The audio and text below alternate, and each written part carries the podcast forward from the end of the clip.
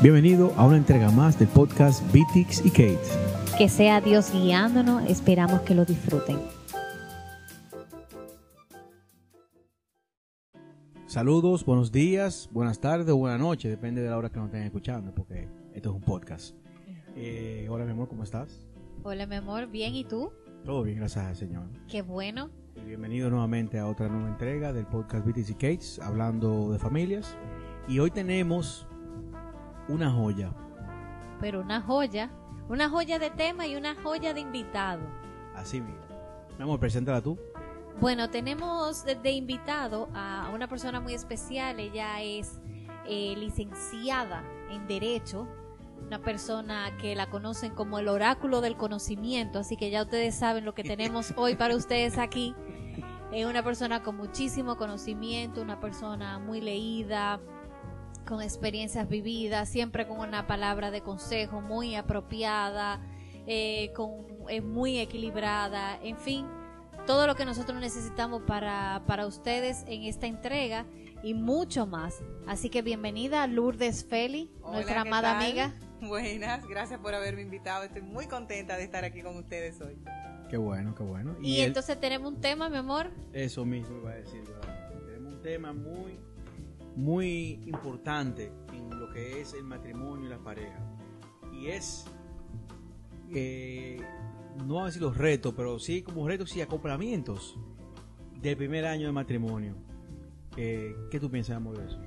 Bueno, sí, eso, eso es algo muy importante. Cuando Víctor y yo discutíamos cuáles serían los primeros temas que nosotros vamos a desarrollar, pues vamos a hablar de, de, la, de la conocida crisis del primer año o conocida. Es muy conocida, exactamente. Entonces, vamos a hacer eso como primer tema para que sea de bendición para todas las parejas que están de noviazgo, que quieren empezar a, formalizar su relación, o lo que están pasando por esa crisis, que sepan que muchos pasan y qué cosas, qué claves, eh, qué tips, qué actitudes, eh, qué consejo le podemos dar para que superen, como lo hemos superado nosotros y muchas otras parejas, esta crisis del primer año. Sí, así es. Y nosotros también tuvimos otra. No, no, no, llegamos a hacer crisis. Pero sí, vamos a decir que sí, porque es una crisis pequeña. Y realmente fue en el acoplamiento de lo que es la pareja, porque tú podrás muchos años de amor, pero nunca va a ser lo mismo ya cuando tú estás en una misma casa. Incluso la pareja americana que tienden a mudarse juntos. Digo americana porque allá que yo conozco más gente, la cultura norteamericana, eh, fuera del, dominicano, claro. Eh, ellos tienden a, mudarse juntos y tener un noviazgo larguísimo viviendo juntos. Y el matrimonio incluso para ellos es muy importante, aunque diría yo ya están viviendo juntos con la diferencia. Pero ellos cuando se casan, como hay un compromiso más fuerte, también tienen su crisis. Sí, porque cambiaron de estatus. Exacto. Sí, exactamente. para ellos ya, ya no nos vemos iguales. Antes estábamos prometidos para casarnos, ahora somos esposos. Esto, esto tiene otras implicaciones. Así es. Otra connotación. Entonces, eh, yo, diría que podemos lanzar la primera pregunta de cuáles son esos, esas razones o cuáles son las cosas que pasan que detonan esa crisis en un primer año voy a poner un ejemplo que, que nos sucedió a, a, y a mí. Eh, yo soy una persona, eh, tenemos personalidades diferentes, aunque línea de pensamientos eh, igual, ¿verdad? pero tenemos personalidades diferentes. Y yo, yo expreso todo lo que pienso y Víctor es mucho más reservado. Entonces, eso fue un, un acoplamiento ahí que nos costó, sobre todo a mí, porque como yo todo lo expreso y, Víctor no, era como, háblame, dime, ¿qué tú piensas? Sí, sí. Todavía, ¿eh? Todavía. Todavía a veces nos cuesta, pero hemos aprendido a, sobrellevarlo y él ha puesto de su parte y yo he puesto de la mía también. ¿Ya están acoplados? Ya estamos acoplados. En ese sentido, sí, nosotros ya nada más tenemos que mirarnos la cara y ya sabemos lo que está pasando, lo que estamos hablando. Eso. Entonces, ¿cuál, ¿cuál, otra cosa podríamos decir que pasa en un primer año? ¿Cuáles son esas, esas razones que, que detonan una crisis? Bueno, mira, mucha gente a mi alrededor que me ha tocado eh, compartir con ellos, escucharles, gente que en un momento determinado ha venido a buscar un, un, consejo, y por qué no decirlo, gente que se ha presentado en mi oficina, me quiero divorciar. Claro. Ay, mi madre. llegan con el problema del primer año. Es porque no se dan cuenta de que su estatus cambió. Ya tú no eres soltero ni soltera. Ahora estás casado. Entonces tienes que hacer, eh, cambiar el chip. Tienes que hacer el traslado de una situación a otra. Esa es una de las partes más difíciles. Que ahora tienes que compartir tu espacio, tu horario, tus preferencias, tus decisiones, el baño, tus decisiones, el baño. Hay que consultar muchas cosas que van a tener entre nosotros un efecto. Hay que compartir el baño, es una crisis es del una primer crisis, año. Nosotros conocemos gente que el baño es una crisis. Sí, sí, eso, eso es una crisis. y, el tema, y este tema que este hombre tiene dos horas ahí adentro, o esta mujer que no se termina de cambiar. Son una serie de cosas que como son parte del acoplamiento, sacan a la gente de sus casillas, comienzan las discusiones y comienzan a pensar, yo creo que no somos compatibles. Les surge la idea de que nosotros tenemos un problema de convivencia. Usted no tiene un problema de convivencia, usted tiene un problema de adaptación. Usted tiene que adaptarse a la, a la nueva situación. Hay una, una experiencia que, que, hace muchos años eh, tuve con una, una pareja que duró cinco años de amores y siete meses de casado. Llegaron a tener un año casado en lo que salió la sentencia de divorcio, pero realmente a los siete meses ya eso estaba.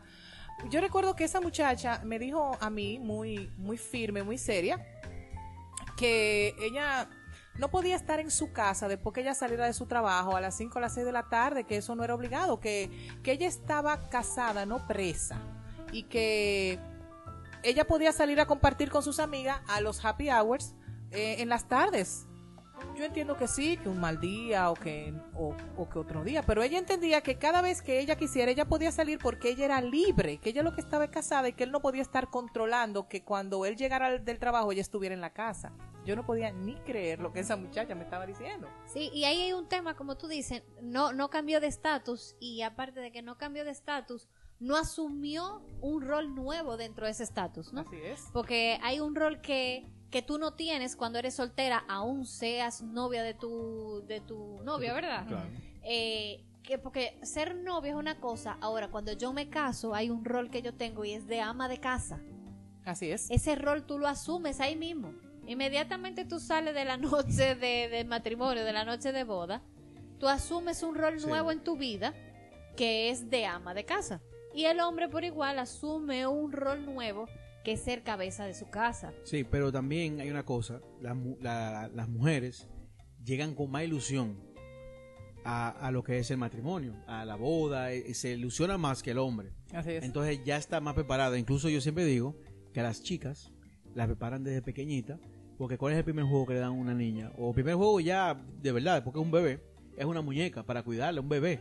La hija mía, que tiene 10 años, Beth Marie, ya sabe cuidar a un bebé con 10 años porque sus juguetes esos son, son bebés. Y cocinita. Y cositas así. Entonces al niño no, al varón le dan en otra cosa. Otro Soldadito. Tipo de, otro tipo de juego. Entonces la mujer llega más preparada. Incluso por eso la mujer a los 15 años es una mujer. Pensante, sabe hacer muchas cosas. Que el hombre todavía es un niño. Incluso la voz a los 15 a veces ni la ha cambiado. Todavía habla así, tú sabes. O los gallitos, El gallo Claudio. Exacto. Pero yo entiendo que tiene que ver con eso. Y una de las crisis que yo veo también, que es eh, cuando se hacen proyectos en común, eh, en la pareja de novios, a veces el hombre, que somos medio bruticos, como que se nos olvida, pero la mujer ya se hizo una ilusión con eso. Entonces, eh, hay una falta de interés del hombre, lo cual hace una crisis. cuando se hacen proyectos juntos, porque yo me acuerdo cuando Katrin y yo nos hicimos de novio, lo primero que hicimos fue muchos proyectos, los cuales yo mismo, sin darme cuenta, lo soltaste. Lo solté en banda. ¿O lo parqueaste por ahí a la derecha? Para algún momento. y, y después, luego, como Kat tenía muy expresiva, como ella dijo ahorita, me, me, decía, mi amor, pero nosotros hablamos que íbamos a hacer esto y tú no has hecho nada. yo, ay, me fue la Y es verdad. Y hablando de eso, eh, eh, los otros días estábamos relajando con unos compadres porque mandó, mandaron una, yo no sé si fue una caricatura, un meme, no sé qué, eh, que, que decía como el hombre diciendo a la mujer, yo, eh, o alguien, ¿no? Eh, yo sé que yo lo tengo que hacer, tú no tienes que estármelo recordando mensualmente. Ah, sí. sí. y no, yo sé que tengo que cambiar la cerradura, pero ¿por qué tú me lo recuerdas cada seis meses? Una cosa, tú no tienes que estar recordando cada seis meses. Sí, exacto. Entonces, Eh, eh, yo quiero que ustedes sepan, chicas, que no, no lo tire por el balcón. Eso sucede en todas las familias. Eso es un clásico. Eh, sí, es un clásico. No se preocupe, si no le han desarmado la cuna, si no le han armado el librero, es normal. Hashtag usted está esperando que ese cuadro lo monten, que le montó el cuadro desde que usted se lo dio. Ah, no, pero ese es el esposo suyo. Agárralo, no lo suelte. ¿Sabes lo que hace Catherine para, para, que yo me motive? Ella empieza a hacerlo. Yo me aparece, no, pues, yo lo hago, ven, y ya. Ella en eso lo hace bien. No, eso es una técnica. Una técnica no te confundas. No, es una técnica. una táctica. no te confundas. Eso es una técnica. O lo dejo en el medio para que él mismo le moleste, tú ves. Y cuando él se canse o se dé o se lleve un dedo, entonces lo mueve. Exacto. Eso, Puede, eso puede ayudar a las parejas. Sí, exacto.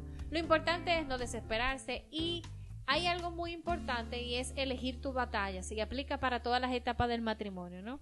Tú no vas a ser una crisis porque él está dejando la, la ropa al lado del zafacón, que también es un clásico. Sí, es al lado del zafacón, que va no adentro, es al lado. Y la tapa del baño arriba. Sí. No la bajan, pero no haga una crisis por eso. No. No haga una crisis. Baje eso y quédese callada. O si usted lo va a cacarear, trate de buscar la forma, decirle, mi amor, mira, yo quiero que tú me ayudes con esto usted ve que él no finalmente deje eso. Mire, el matrimonio tiene suficientes cargas económicas, emocionales, presiones sociales, familiares, para que encima nos estemos tirando arriba un tema de que, mira, que, que él no baja la tapa del baño. Y por eso usted va a hacer una crisis emocional. ¿Y, te han llegado gente a tu despacho con ese tipo de crisis? Bueno, no es por el, tema de la tapa del baño. La tapa del baño es una de las cosas que enumeran. Pero yo me he dado cuenta que un montón de personas a la hora de eh, plantearse una separación, los motivos son tan diferentes como parejas hay. Hay tantos motivos para casarse como motivos para separarse, porque hay gente que se casa por amor, gente que se casa por conveniencia, gente porque no quiere estar solo, gente porque se quiere ir de su casa, gente que se casa porque está embarazada, gente que se casa porque se quiere embarazar. Hay un montón de razones para casarse para la gente y asimismo hay un montón de razones para divorciarse. Y cada día me doy cuenta que la gente siempre tiene la separación como una opción adelante. Ah, me voy a casar con él y si no funciona lo voto. Y si no funciona la dejo. Y si no, me busco otra y tengo mi esposa, tú sabes, y mi novia por ahí. Yo he oído cosas de ese tamaño. Pero, de como ese tamaño, como una posible solución a, lo, a las presiones del, del matrimonio, porque nadie quiere, nadie quiere luchar, nadie quiere sacar adelante una relación. Sí, y, y esos son eh, para que vayan anotando una de, de, de, las herramientas que tenemos a la mano. El tema de la, de la tolerancia.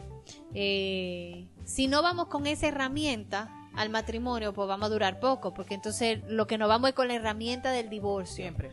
Eh, no, cualquier cosa me voy con esta herramienta. Y entonces, claro, ante cualquier cosa saco mi herramienta. Si te vas con otras herramientas como la tolerancia, la comprensión, el no volver esto un tema personal, porque entonces tú tienes un problema por la tapa del baño, o tienes un problema por la ropa sucia, o tienes un problema porque este hombre no habla, o tiene un problema porque la suegra se mete, o tiene un problema eh, porque este, este, muchacho no, no, hace los proyectos, o tiene un problema porque esta mujer sí, sí rinde, o, o lo que fuera. Y entonces en vez de tú sacar eh, la herramienta de la tolerancia o de, o de la comprensión o de la conversación, de la comunicación, tú sacas la del divorcio. Y arremete contra la persona, no contra el problema. Ven, vamos a hablar de este problema, porque tú te casaste con alguien que tú amas. Eh, sino si, basándonos en los motivos correctos, porque si te casaste por conveniencia o algo así, pues ya la cosa es quizá diferente. Pero si te casaste porque lo quieres, eh, el tema es que a veces el problema lo convertimos en algo personal con la persona. Entonces se nos olvida que lo que tenemos que juntos buscar una solución para el problema. ¿Qué vamos a hacer con la tapa del baño que tú la dejas abierta? ¿Qué vamos a hacer con la ropa que tú siempre la dejas al lado? ¿Qué vamos a hacer con la injerencia de tu mamá o de la mía? Porque siempre hablan de la suegra, pero ¿y la mamá de nuestra? Eh, no son fáciles tampoco. Sí, no, de viceversa, la suegra de él, la suegra mía, porque, ¿verdad? Mi mamá es la suegra de él y la, mi mamá es tu suegra. Y, la mamá de Víctor es mi suegra. Entonces, eh, de ambos, eh, suegra en sentido general, de ambas partes, ¿no? Y me he dado cuenta que hay parejas que se acostumbran no a resolver los conflictos, que es como debe de ser, sino a manejar los conflictos. Y como ellos los manejan, entienden que ellos están bien. Hay una etapa donde hay una crisis, donde hay un lío, una separación, una cuestión qué, muchísimo problema. Después entra la paz porque ya están manejando la crisis, manejando la crisis, hay una etapa de paz y vuelven y caen en, la, en, el, en el lío, en los desacuerdos, en la crisis y vuelven y manejan la crisis. Y se pasan la vida en eso y creen que tienen un matrimonio que funciona, pero usted no ha resuelto el problema. No, y, cuando pasa eso es la misma crisis. Es la misma crisis porque es, un problema no resuelto. Exacto. Porque los matrimonios van a tener crisis. En todas las áreas. Exacto. Pero debe de ser diferente porque ya esto lo manejamos y superamos esto y crecimos, crecimos en otro nivel y ahora vamos a enfrentar esto. No, no es la misma crisis, la misma situación y se acostumbran a manejar el conflicto y ellos están convencidos de que ellos están bien. Exacto. Eso es otra de las cosas que también me doy cuenta que, que pasan y, y ellos no lo reconocen. Entiendo, no, pero nosotros estamos bien, no, pero nosotros arreglamos eso. Oh, bueno. bueno, y tú mirándolo así, de este tamaño. También hay algo que la familia eh, política tiene también esa tendencia con el asunto del divorcio. Mira, mija, tú no tienes que aguantar nada. Cualquier cosa, tú vienes para acá, aquí está tu casa. aquí está tu casa.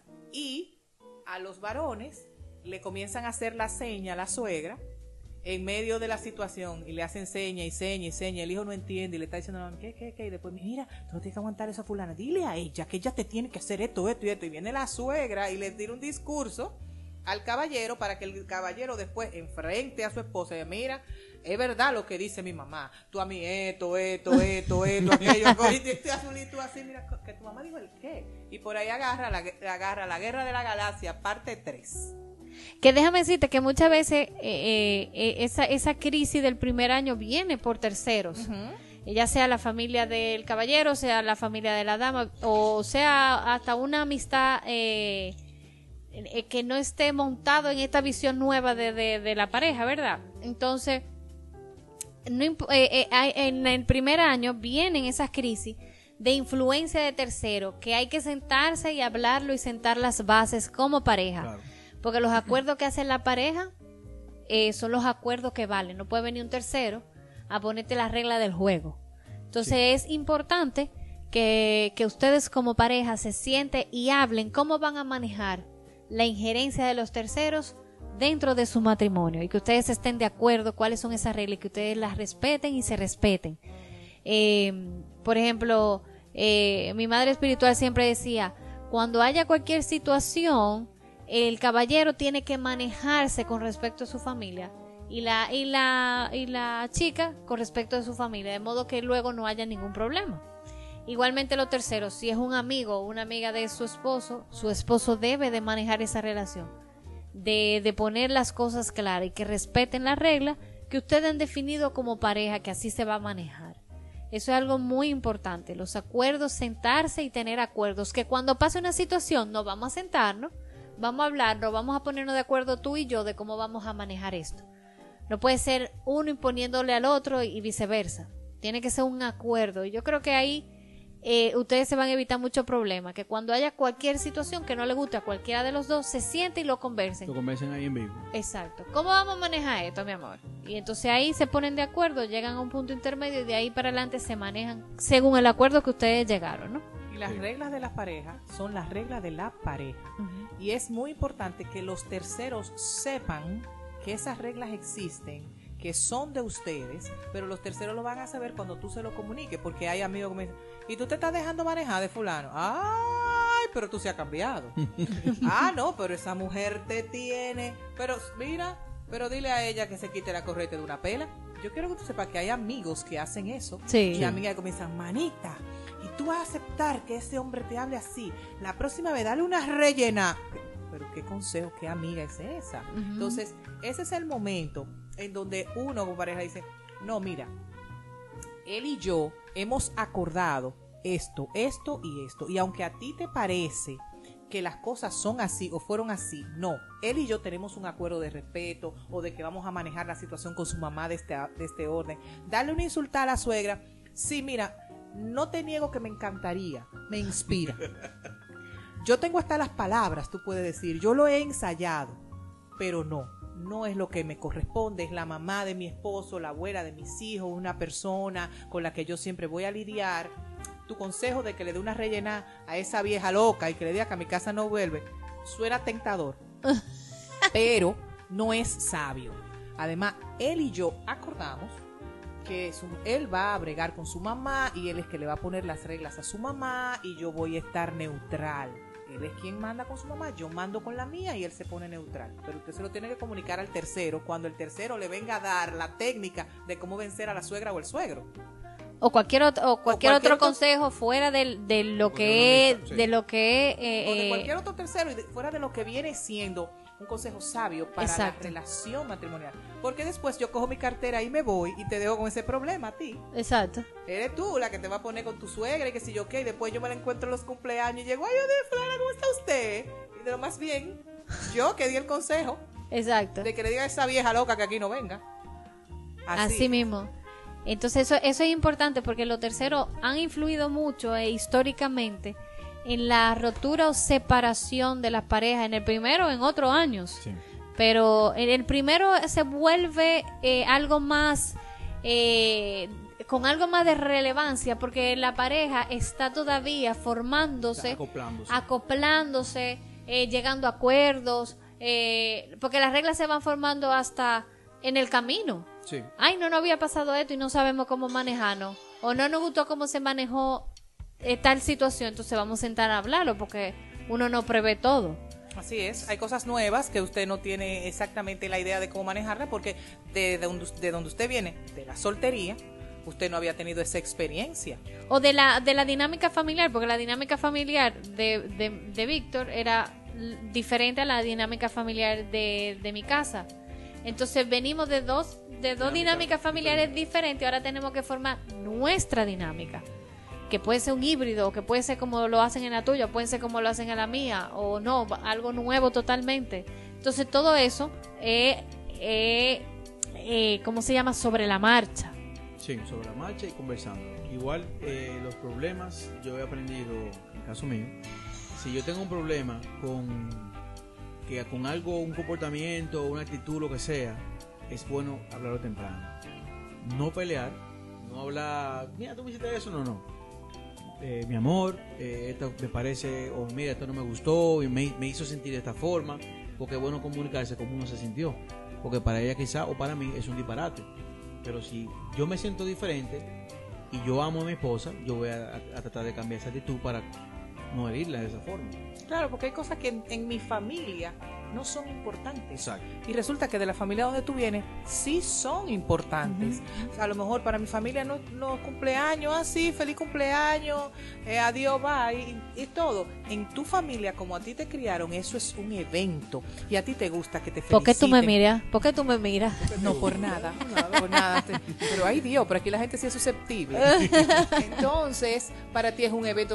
Eh, tú tienes otra otra concepción de eso. Por eso mucha gente, ay, pero yo no entiendo qué, tema es este con el 24 de diciembre. Yo conozco una persona que me dijo que ella, esa persona trabajaba conmigo, que ella no le ve ese gran evento a la celebración de la cena de Nochebuena, porque para ella es un día de mucho trabajo, muchas complicaciones, la cena dura 20 minutos y después todo el mundo se va. Pero hay familias en donde eso es una institución. Y si usted se casó con una persona en donde eso es una institución, usted tiene que eh, adaptarse, acoplarse. respetar eso y por amor a su pareja, apoyarle en ese proceso, revístase de paciencia. cocine lo que usted vaya a cocinar, si sabe, si no usted compra pastelitos, ahí yo llevo los pastelitos y usted encarga dos docenas de pastelitos y llega ya muy lindo en una bandeja y coopera con eso y se pasa la noche, jaja, todo feliz por apoyar a su pareja. Para que por favor, por favor, esas cosas del primer año, primera Navidad juntos, primer cumpleaños, Día de las Madres, que si donde tu mamá o donde la mía, que si eh, que no, que en la familia mía hacen una misa, misa, pero qué misa, pero nosotros no vamos a misa, pero pero nosotros somos gente creyente, pero pero nosotros no creemos en misa, señores, manejen eso, pónganse de acuerdo, búsquenle salida, porque hay familias muy tradicionales, usted llega nuevo a esta familia, Ah, no, ahora vino esta, que no, que aquí somos cristianos, que aquí nadie va para misa, mandó ella a decir, y que por primera vez Vitix no va a estar presente en esa misa. Pero ¿cómo así? Este tipo de cosas traen problemas.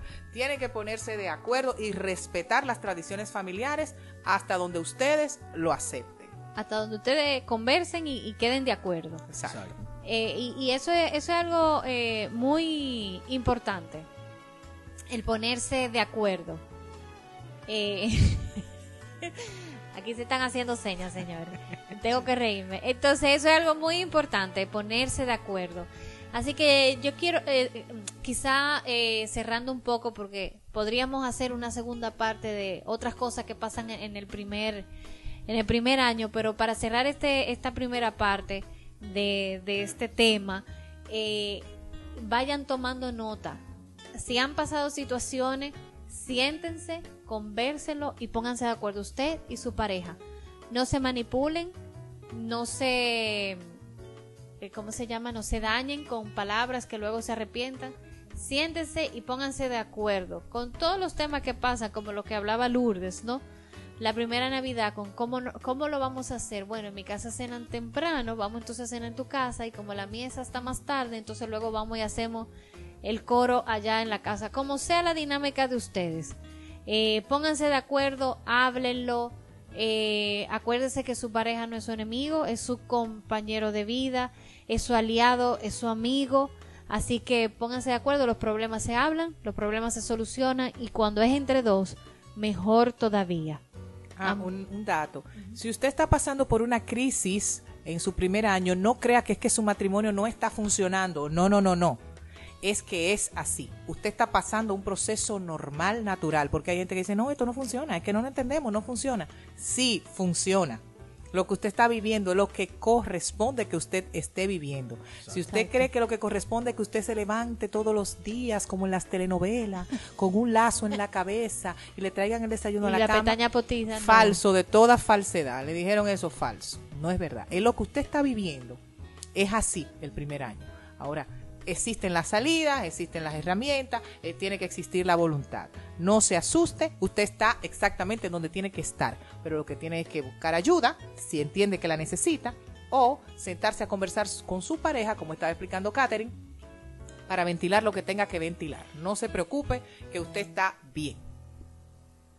Sí, así mismo es. Así mismo es. Entonces, eh, una cosa que recomendamos es también que tiene que fumar equipo con su pareja.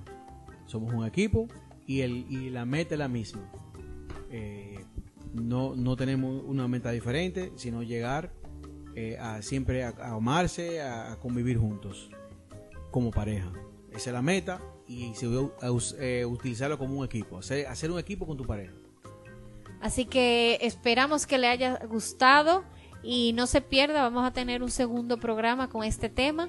Eh, y con nuestra eh, invitada especial, la licenciada yo, Lourdes. Creo ser la anfitriona también del programa. Sí. Co-host. Co-host. Sí. Eh, definitivamente, como le dije, el oráculo del conocimiento está aquí y nos estará acompañando en el siguiente programa. Así que nada, esperamos que, que le haya gustado, que lo hayan disfrutado y nos vemos en la próxima entrega de Vitix y Kate. Dios le bendiga a todos. Gracias, Lourdes, por acompañarnos. Gracias a ustedes por invitarme. Bye bye. Bye.